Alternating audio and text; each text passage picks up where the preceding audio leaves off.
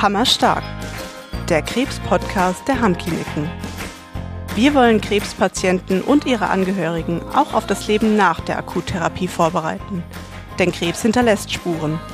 Wir machen Mut und zeigen euch vor allem, dass ihr mit euren Gedanken und Herausforderungen mit und nach Krebs nicht alleine seid. Ihr seid hammerstark. Hallo und herzlich willkommen zu einer neuen Folge Hammerstark. Und wenn es heute wieder heißt, Let's talk about sex, baby, dann wisst ihr schon Bescheid, wer mir gegenüber sitzt und Christian anfängt, oder? Es ist natürlich die wunderbare Sina Krupp, Psychologin in unserer Hammklinik Nordfriesland in St. Peter-Ording und derzeit in Ausbildung zur Sexual- und Paartherapeutin. Ein herzlichstes Moin in den Norden, liebe Sina. Ja. Moin zurück. ah, wie geht's dir?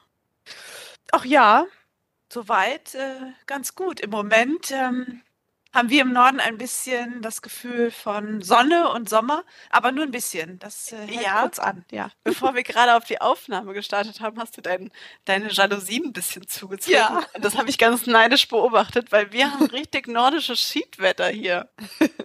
ja, vielleicht hat sich das jetzt mal ein bisschen verteilt. Ja, also mhm. 1. September ist heute die Aufnahme und ich hatte auf jeden Fall heute Morgen die Sitzheizung an im Auto.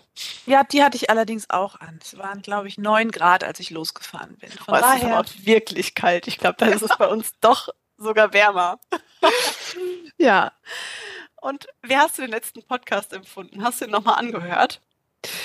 Ich habe ihn nochmal angehört und es ist natürlich immer komisch, wenn man so das erste Mal seine eigene Stimme hört, aber ich habe ganz viel positives und gutes Feedback bekommen und von daher ähm, auch immer wieder die Ansage, dass es total wichtig und gut ist, dass darüber gesprochen wird und dass man das zum Thema macht. Von daher alles richtig gemacht haben wir, glaube ich. Ja, glaube ich auch. Also tatsächlich habe ich auch total viel positives Feedback bekommen. Und eigentlich genau die Dankbarkeit, die du das letzte Mal angesprochen hast, also die Dankbarkeit darüber, dass wir das Thema zum Thema machen und äh, darüber sprechen, die habe ich auch zurückgemeldet bekommen. Also dass man wirklich, obwohl wir das letzte Mal relativ ja provokativ gesagt haben, gibt's nichts Wichtigeres als äh, Sex, wenn man Krebs mhm. hat, ähm, ist es genau das gewesen, was sich viele gewünscht haben und auch dankbar dafür waren. Also glaube ich, haben wir, wie du sagst, alles richtig gemacht und deswegen machen wir heute ja auch gleich weiter damit. Ja, genau. Man kann ja nicht genug darüber sprechen. Nein, auf gar keinen Fall. Bevor wir mal loslegen, weißt du, es gibt wieder drei kleine Fragen zum Beginn. Okay, ich habe ja gedacht, ich komme heute drum rum. Nee, das ist dein Schicksal. Du wirst auf deinem dritten Mal drei kleine Fragen gestellt bekommen. Ah, und ich dachte, vielleicht, wenn es wieder passiert, kriege ich sie wenigstens vorher mal gesagt. Auch das nicht. Aber ich ähm, glaube, die Zuschauer oder Zuhörer in dem Fall freuen sich ja auch, wenn sie ein bisschen was von dir so kennenlernen dürfen. Ja. Gut, dann die erste Frage. Was war denn das Beste, was dir in den letzten Monaten so passiert ist? Ich bin umgezogen. Echt? ja, und ähm, von einer kleinen Wohnung in ein ähm, Häuschen zur Miete mit einem schönen Grundstück. Und das war äh, nach langer Suche, was hier im Norden, also gerade in, in, in diesem touristischen Gebiet sehr schwierig ist, äh, wirklich ganz toll jetzt. Also mit allen Anstrengungen, aber das war jetzt sehr gut. Ja. Ah, schön. Wann bist du eingezogen? Ähm, vor zwei Wochen. Dann warst du das letzte Mal ja total im Umzugsstress, als wir gesprochen ja. haben. Ach, und du hast dir nichts anmerken lassen. Nein. Sehr schön. Ah, herrlich.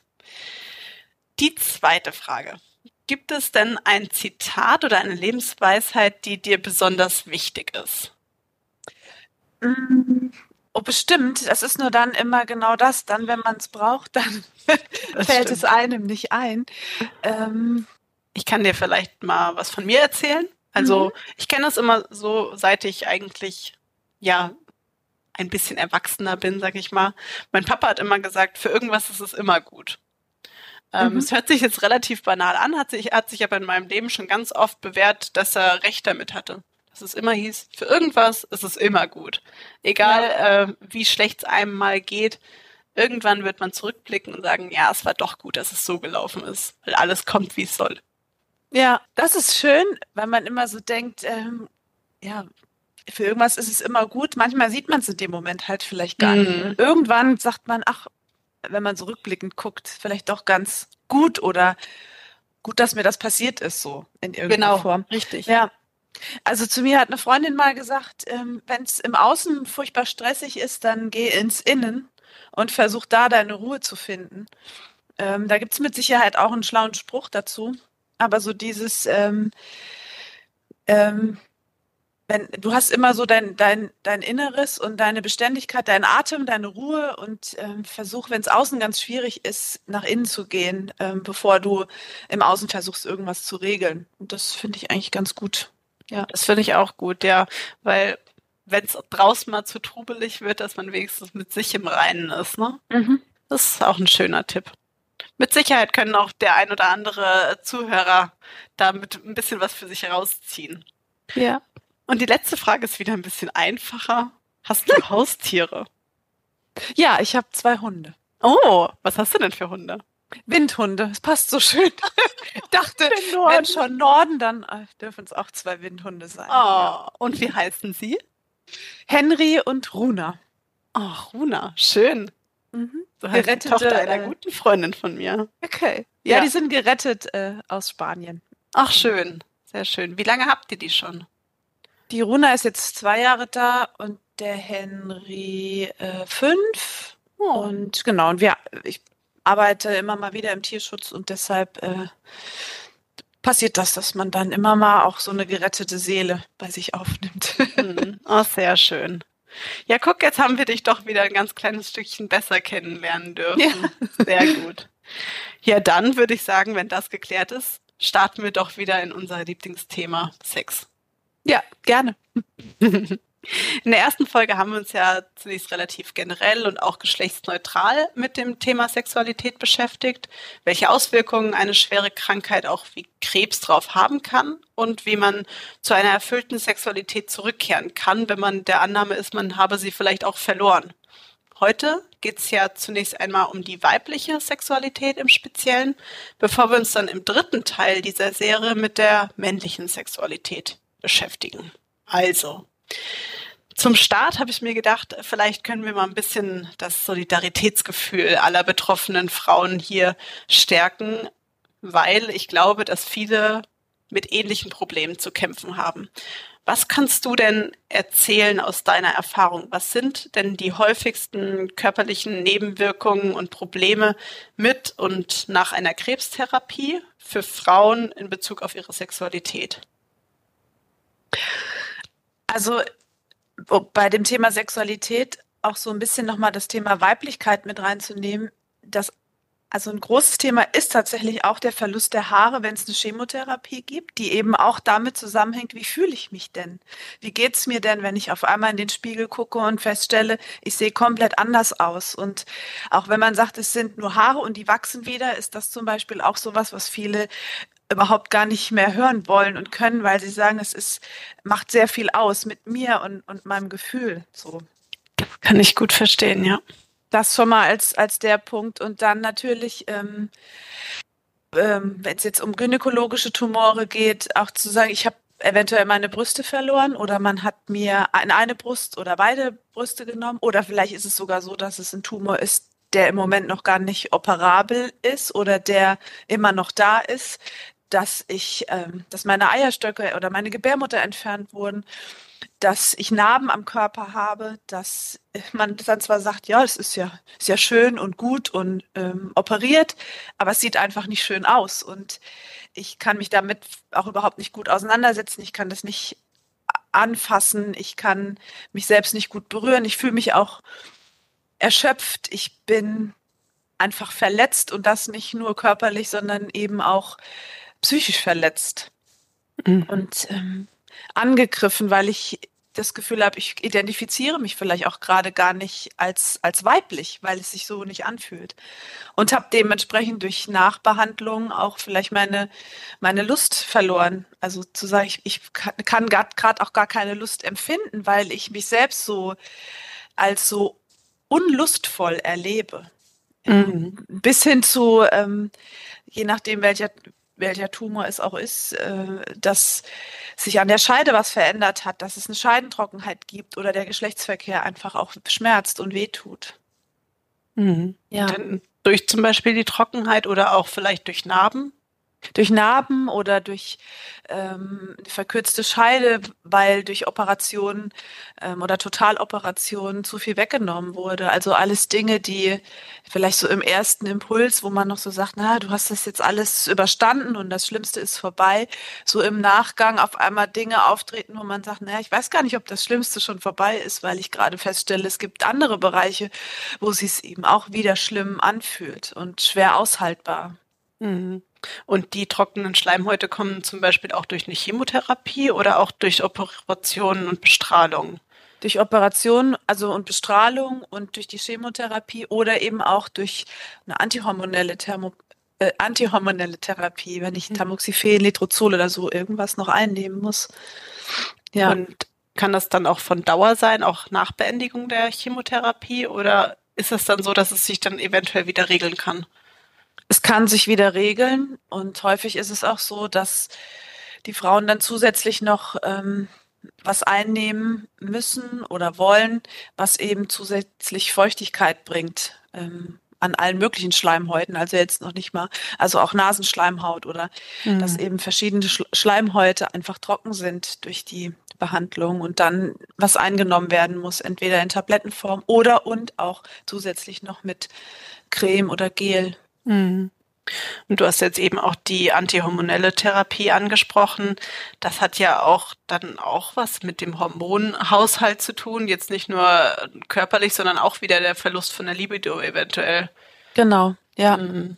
Auch so der, die Situation, dass ich in einen Wechseljahreszustand versetzt werde oder mhm. also ich werde erlebe das gerade wieder, weil eigentlich hatte ich es ja schon und äh, dann auch noch zusätzlich mit Hitzewallungen zu kämpfen habe, mit äh, Gefühlsschwankungen, mit dieses Gefühl, ich bin so dünnhäutig, ich, ich kann, konnte vorher viel mehr, viel besser ab. Ich war doch immer die, die alles gewuppt und gestemmt hat und das gehört ja auch irgendwo alles ein Stück weit mit dazu. Ich krieg meinen mein Alltag gar nicht mehr so, so geregelt und dann habe ich jetzt auf einmal noch nachts oder auch den Tag über mit äh, Beschwerden zu kämpfen die noch nicht mal in erster Linie man sofort denkt, das hat jetzt mit Sexualität ja gar nicht so viel mm zu tun, aber damit, dass ich das Gefühl habe, ich fühle mich so ganz und gar nicht als Frau und ich fühle mich auch so gar nicht begehrenswert und begehre mich auch gerade selbst nicht. Hm, ich glaube, das ist so ein ganz wichtiges Wort, äh, begehrenswert, was man vielleicht auch an sich selbst begehrenswert findet.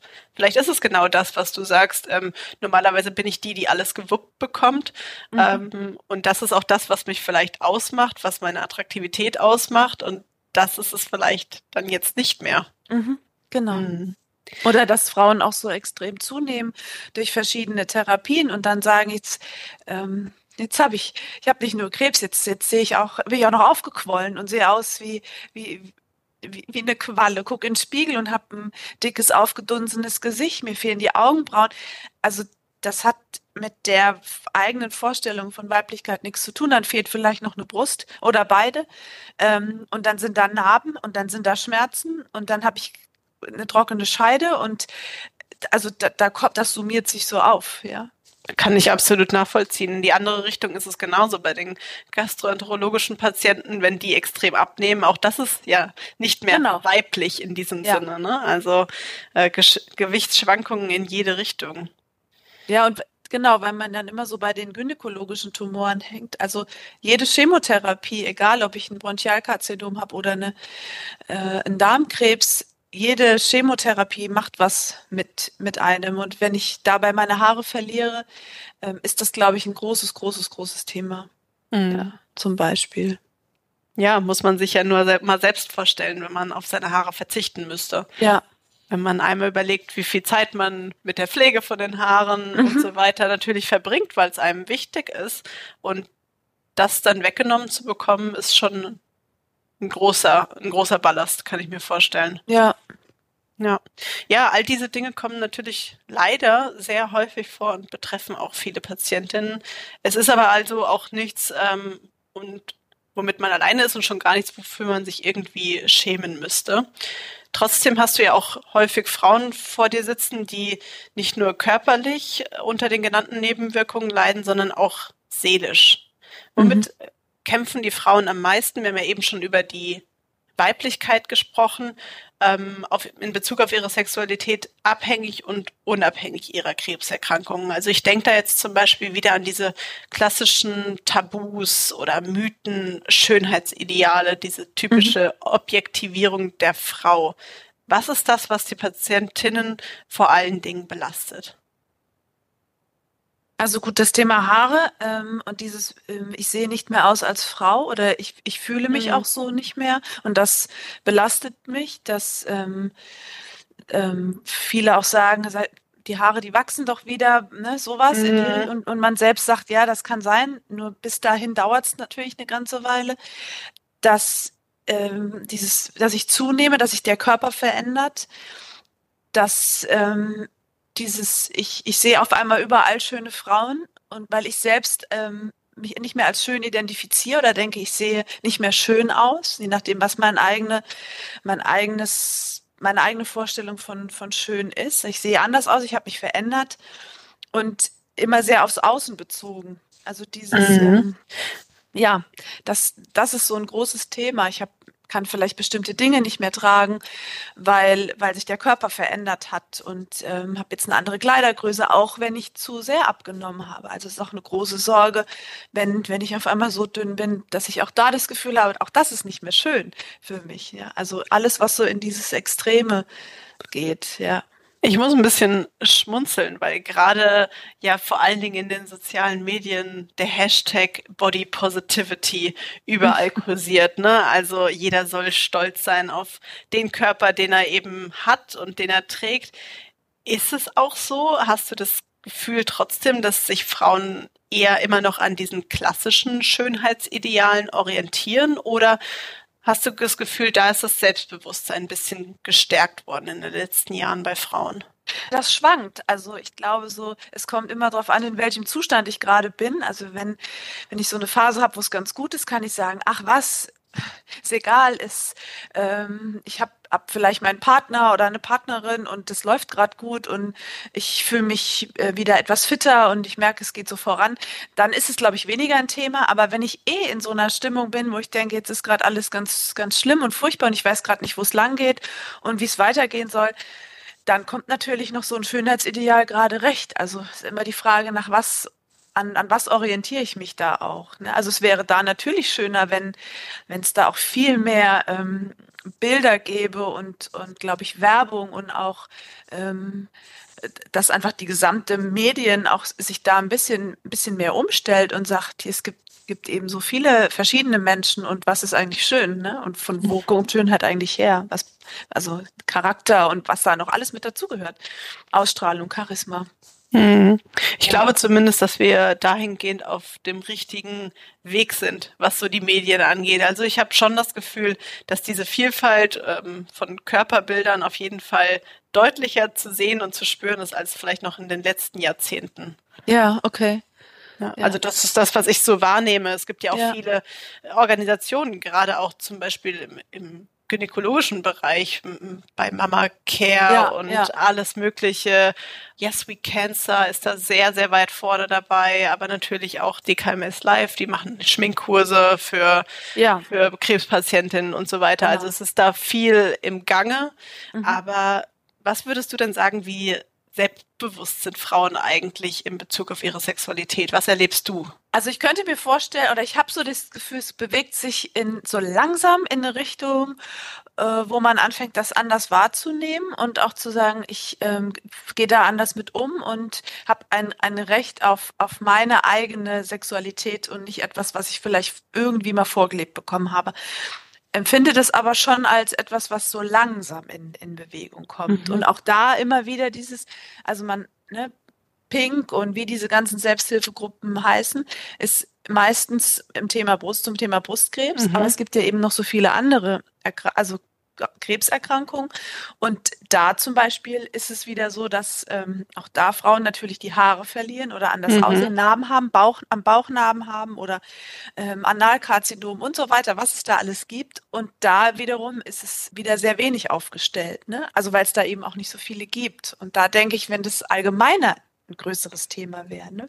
So, ja, da gebe ich dir recht. Ich habe tatsächlich ja. sogar auch schon Rückmeldungen bekommen aus unserer Hörerschaft, ähm, dass sie sich eben genau bei diesen Krebsarten, die eben nicht ganz so präsent äh, medial sind, wie zum mhm. Beispiel das, die Brustkrebspatientin, dass äh, sie da so ein bisschen mehr äh, sich an die Hand genommen fühlen wollen würden. Und das ist ja genau das, was du ansprichst. Ne? Also das hatten wir auch schon in anderen Podcasts, dass gerade die Brustkrebspatientinnen, die einfach eine wahnsinnige ja, Außendarstellung auch haben, die sie mhm. sich selbst erarbeitet haben, da natürlich auch schon profitieren, aber dann natürlich weniger vertretene Krebserkrankungen da ein bisschen hinten überfallen. Ja, also auch gerade wenn es so Nebenwirkungen sind, dass ich kann meinen Urin gar nicht richtig halten oder ich mein Stuhl, das sind Themen, über die wird ja so nicht gesprochen, aber es macht natürlich vom eigenen Gefühl eine absolute Unattraktivität und damit ist ja ganz klar, da identifiziere ich mich ja wieder mit was, wo ich sage, ich, ich kann das ja gar nicht annehmen in mhm. dem Moment. Ne? Es macht mich ja unsexy. Mhm. Ja. Und wo du jetzt gesagt hast, dass das Gefühl, es bewegt sich ein bisschen, ähm, hast du das, das Gefühl, dass es einen Unterschied zwischen jüngeren und älteren Frauen gibt ähm, in Bezug auf ihre Sexualität, ob sie da Probleme haben, mit drüber zu sprechen oder weniger? Ich glaube, da geht es in so eine Richtung, wo es offener werden darf. Ähm, das macht natürlich jetzt auch so die, die ganzen Medien auch ein Stück weit, ähm, dass da was was Offeneres nachrückt an, an Generationen, ja. Mhm. Ja. Vielleicht auch, weil eben natürlich jetzt so langsam auch anders darüber gesprochen wird, auch in der Schule und so, dass, dass das Thema einfach hm, offener behandelt wird. Mhm. Ja. Ich meine, dann gibt's ja immer das große Thema, dann nicht nur gefalle ich mir noch, sondern gefalle ich meinem Partner noch. Ja. Das ist bestimmt auch so ein Thema, was häufig bei dir angesprochen wird, oder? Ja, ja. Ja, ich bin versuche immer so die, das, das Alter zu pauschalisieren, aber merke schon, es, es gibt immer noch so alte Modelle, also leider immer noch, obwohl wir im Jahr 2023 leben, dieses ähm, Sexualität oder diese Verfügbarkeit für Geschlechtsverkehr ist immer noch Aufgabe der Frau. Äh, also ich muss verfügbar sein, was ich, ähm, ich versuche es bewusst auch so zu formulieren. Ähm, es gehört dazu, es gehört zu einer guten Ehe dazu und ich muss jetzt auch diesbezüglich wieder fit werden. Ne? Also wir haben es immer wieder mal gehabt, dass Frauen sagen, ich, mein Partner erwartet von mir auch wieder eine sexuelle Verfügbarkeit, wenn ich aus der Reha nach Hause komme und ähm, das ist so der erste Moment, wo man denkt, ach okay, es geht doch aber jetzt um, um erstmal selbst wieder mit sich klarzukommen und um den Körper. Und dann lastet der Druck auch noch auf, auf der Frau zu sagen, ich muss ja wieder verfügbar sein für meinen Partner. Das ist, das ist auf jeden Fall ein krasser Ausdruck. Auch. Ja. Also Verfügbarkeit in, äh, in Bezug auf Sex, was ja eigentlich was Gemeinsames sein sollte, mhm. ist schon äh, krass. Was würdest du denn sagen? Welchen Stellenwert sollte Sex denn eigentlich in einer Beziehung haben? Kann man das pauschalisieren? Also es gehört sicherlich dazu und ähm, sollte beiden Spaß machen und für beide was sehr Schönes sein und nicht in ein Pflichtprogramm äh, umgewandelt werden. So, ähm, ich, wir müssen Sex haben und Sexualität gehört dazu und ich rede bei jetzt bewusst von Geschlechtsverkehr. Ähm, zu sagen, das brauchen wir in, in der Beziehung, damit die Ehe gut klappt und damit die Beziehung gut funktioniert und oder. Also, sondern dass das was ist, wo klar ist, wir teilen das gemeinsam, weil das ein, ein, Gefühl von Nähe, Intimität ist und zu einer gesunden Beziehung einfach dazugehört und nicht gemessen wird an wie oft und als Pflichtprogramm gesehen wird. Mm, das klassische äh, wenn man fragt, wie oft hat man Sex, dieses typische zwei bis dreimal pro Woche. da gab es mal eine Umfrage, die habe ich gesehen, ja. das war witzig. Das hat irgendwie, jeder Zweite hat einfach äh, diese klassische Antwort gegeben und ja. das äh, funktioniert halt so nicht. Oder das typische, ja, man muss, man muss immer zum Orgasmus kommen, zum Höhepunkt, beide, am besten gleichzeitig ja. und so weiter.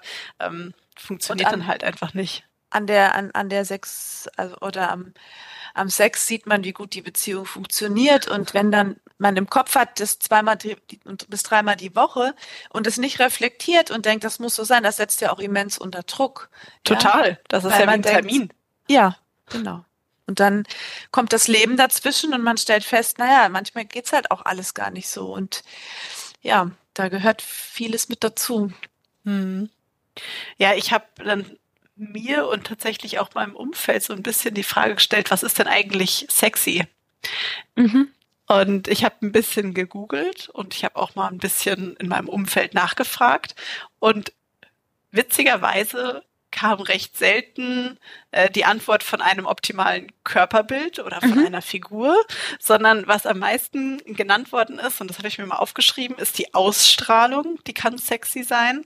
Das Gesicht wurde genannt als einzige, einziges Körperteil, wenn ich das mal so nennen darf. Mhm. Ähm, und was auch genannt wurde, war natürlich Selbstbewusstsein, Natürlichkeit, Hygiene, also dass jemand mhm. gut riecht, Humor und sogar Intelligenz. Okay. Ja. Fand ich eigentlich ganz schön und dachte, bringe ich auf jeden Fall mit hier in den Podcast, weil es ist sowohl das Internet hat das so im Ganzen wiedergegeben. Natürlich, wenn man jetzt ähm, spezifisch schaut, welche Körperpartien finden Männer sexy oder oder was auch immer, dann findet man natürlich was. Aber wenn man generell angibt, ähm, was Attraktivität hervorruft, dann sind das gar nicht erstens diese typischen klassischen Körperbilder, die da erscheinen. Ja, das kann ja vielleicht auch einfach nochmal so ein bisschen mit auf den Weg gegeben werden, ja. Äh, dass ja Natürlichkeit, Ausstrahlung und Humor ja viel mehr sexy sind als ja. ein perfekter Körper.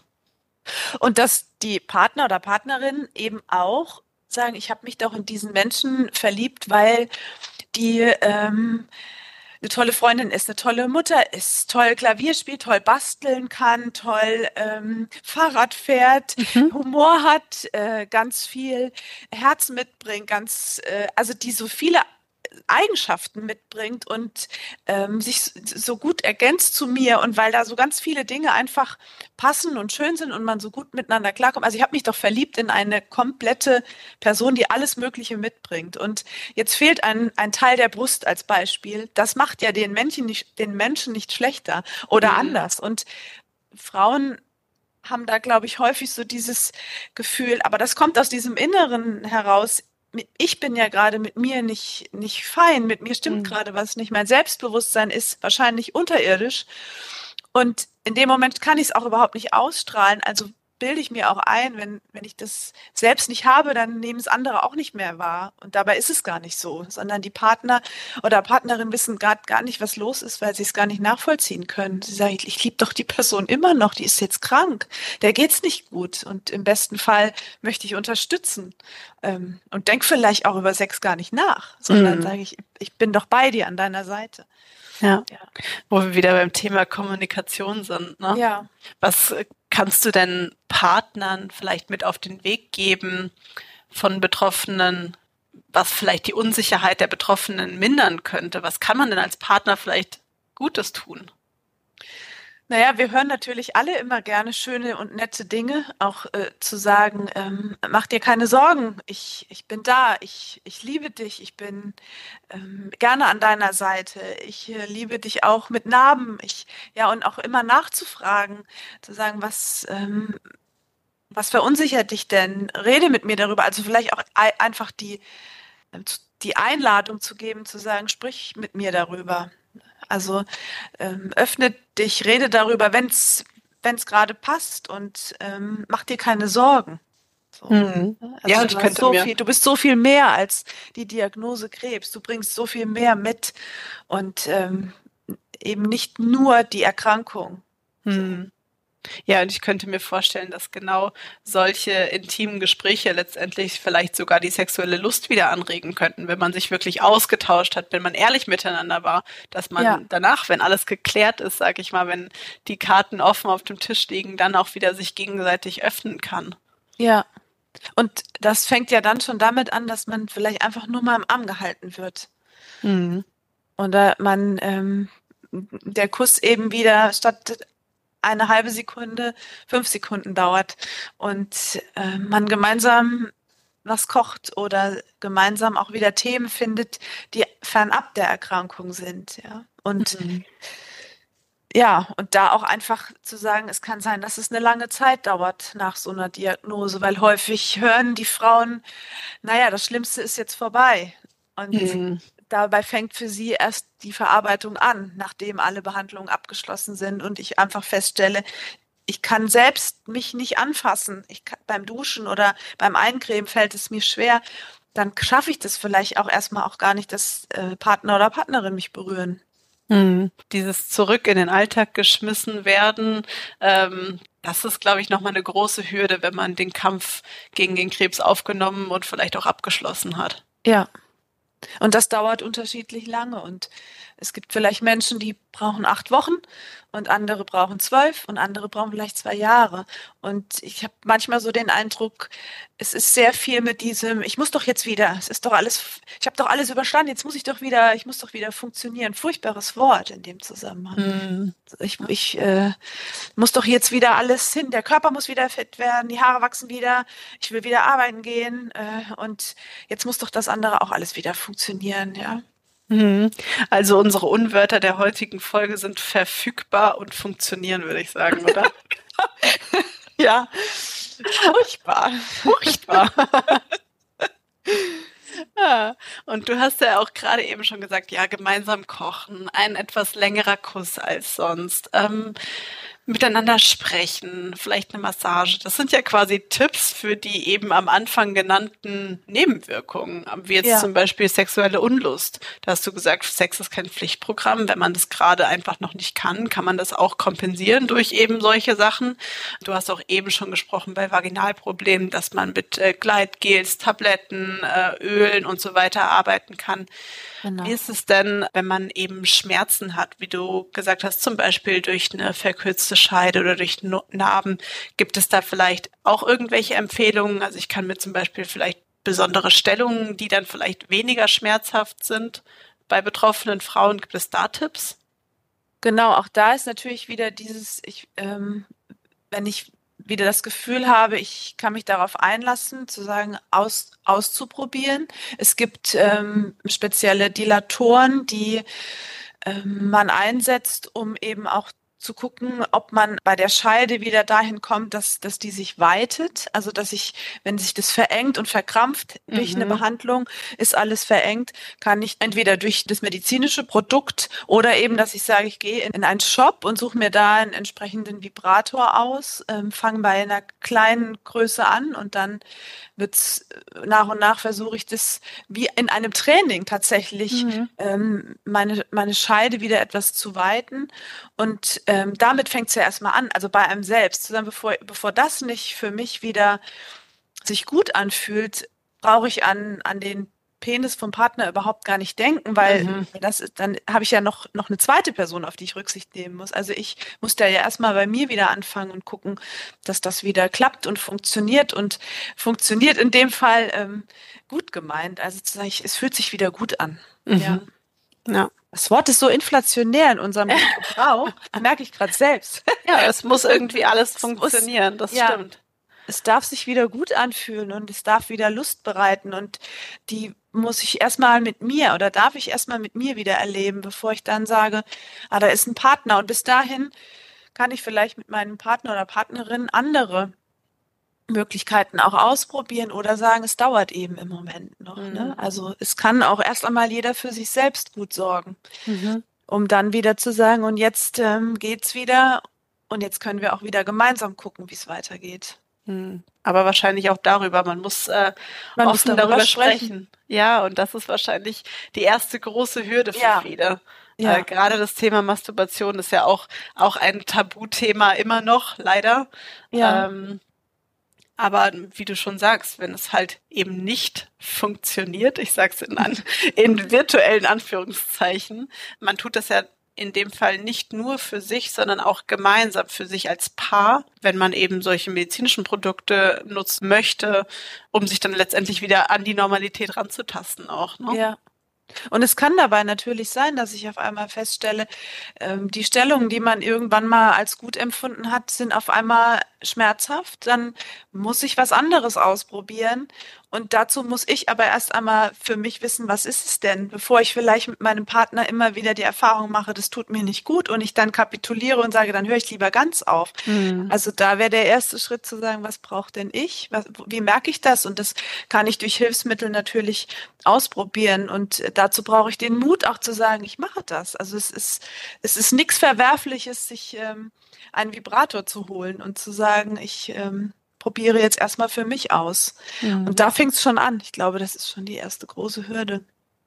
Obwohl man da ja auch sagen muss, dank des Internets gibt es ja wirklich sehr diskrete Arten, auch solche Produkte zu erwerben. Also ja, da, da genau. kommt ja, da kommt ja kein Paket vor die Tür, wo drauf steht, Achtung, hier ist ein Vibrator drin, hier ist ja. ein Sextoy drin. Man kann es sich ja auch bestellen und das sehr anonym. Genau, und es gibt sie eben auch über die Frauenärzte und Ärztinnen. Also mhm. da es ist als es ist auch ein ähm, etwas, was was ich äh, da bekommen kann. Die sind meistens sehr starr und sehen aus wie so Holzstäbe. äh, aber auch das wäre natürlich eine Möglichkeit zu sagen, ich spreche da mit meinem Gynäkologen oder meiner Gynäkologin nochmal drüber. Mhm, okay. Und lass mir das verschreiben als medizinisches Produkt. Ja. ja.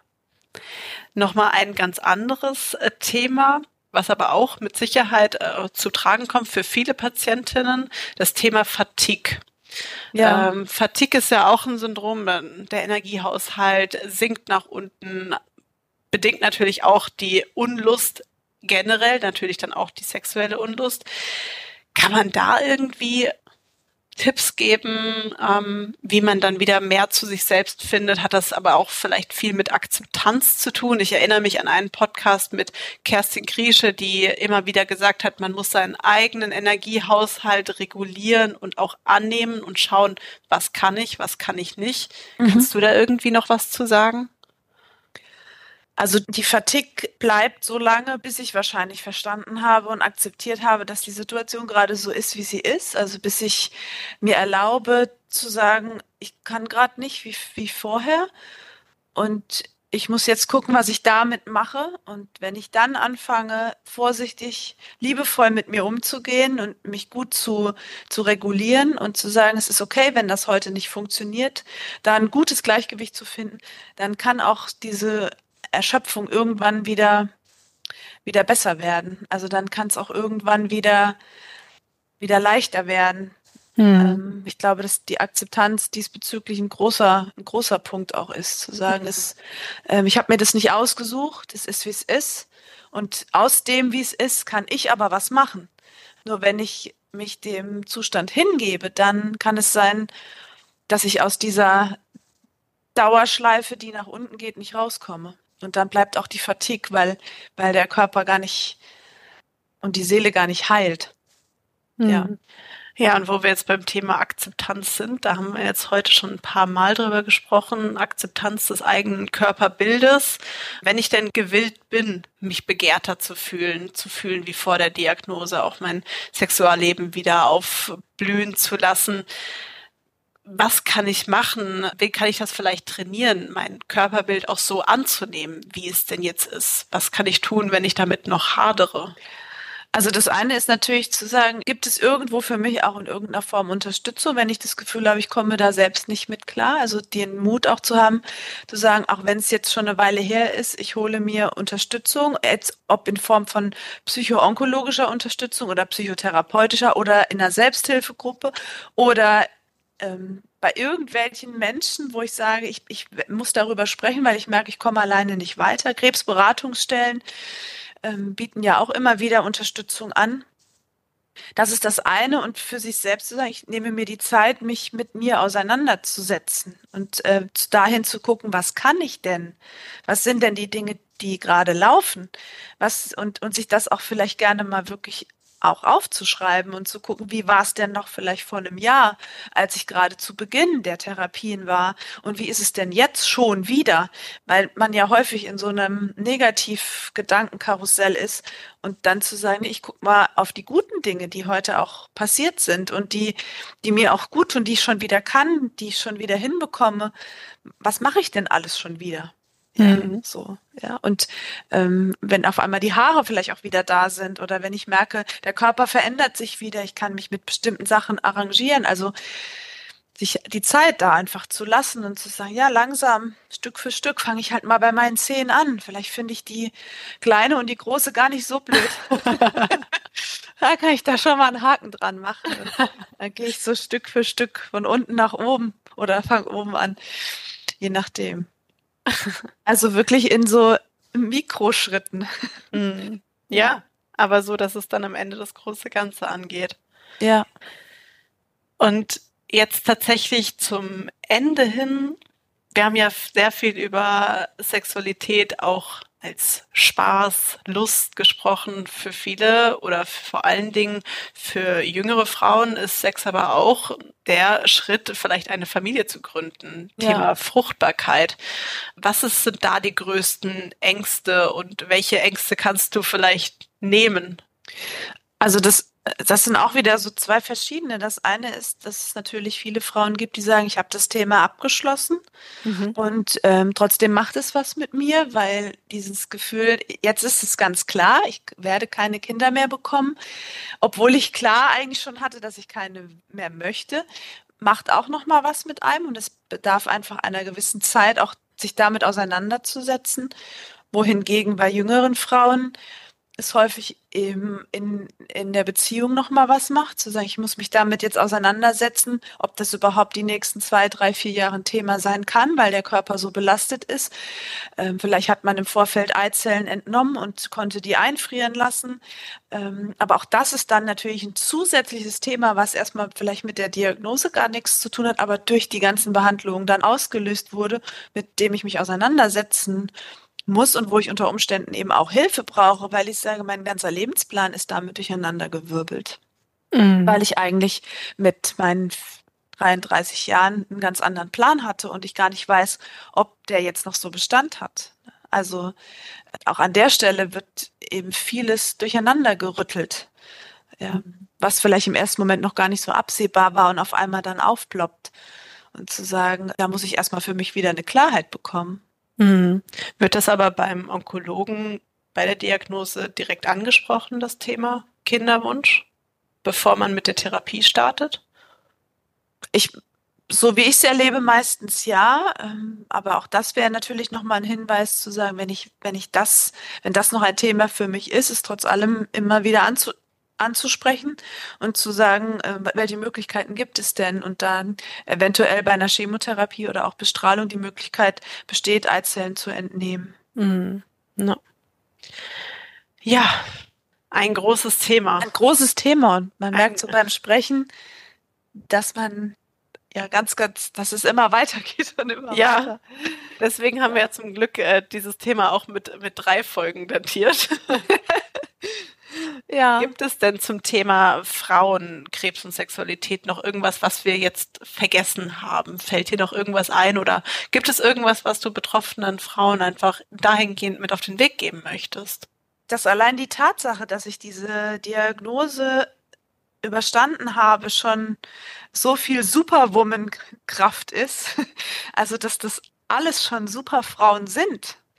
Ähm, in dem Moment, wo sie das durchgestanden haben und dass, dass so vieles ähm, an, an, an Charaktereigenschaften und an so vielen Dingen jemanden ausmachen, die sind ja noch da. Die sind ja vielleicht nur im Moment gerade äh, einem nicht so präsent, aber die sind alle noch da. Also Superwoman hat noch alle Superkräfte, sind nur vielleicht gerade nicht so sichtbar. Und ähm, da wieder hinzuschauen, das lohnt sich. Das hast du sehr schön gesagt. Also, ihr seid nicht nur hammerstark, ihr seid auch Superwomen mit großer Superpowerkraft. ja, ich finde, das ist auch ein schöner Schluss für die heutige Folge. Und deswegen würde ich sagen, machen wir weiter mit einer anderen Superpowerfrau in meiner Hammer-Story. Und wie auch das letzte Mal hast du, Sina, äh, deine Hammer-Story eigentlich selbst mitgebracht. Du hast mir nämlich wieder von einer ganz besonderen Patientin erzählt und eine ganz inspirierende Geschichte mitgebracht. Ich würde sie im Kurzdurch Lauf wieder vortragen und du kannst mir gerne noch ein bisschen was dazu erzählen. Okay. Ähm, du hast mir nämlich von einer Frau auch mit Brustkrebs erzählt, die war sehr unglücklich in ihrer Arbeitsstelle, hatte viel Verantwortung, aber auch eine langweilige Tätigkeit, keine keine gute Atmosphäre im Team und so weiter und so fort.